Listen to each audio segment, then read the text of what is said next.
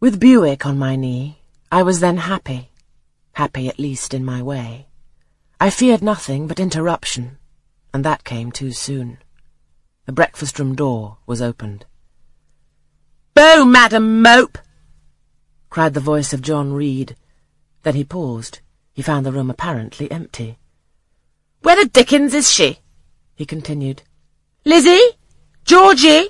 calling to his sisters. Jane's not here. Tell Mamma she has run out into the rain. Bad animal.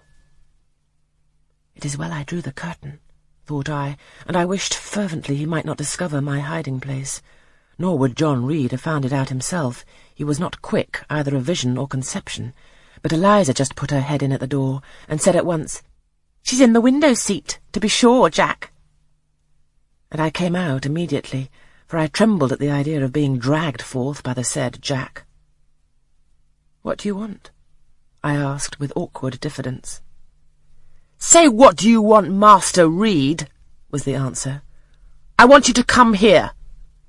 And seating himself in an armchair, he intimated by a gesture that I was to approach and stand before him.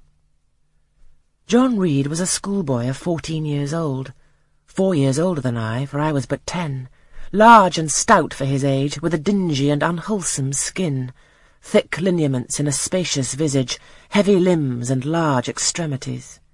He gorged himself habitually at table, which made him bilious and gave him a dim and bleared eye with flabby cheeks. He ought now to have been at school, but his mamma had taken him home for a month or two on account of his delicate health.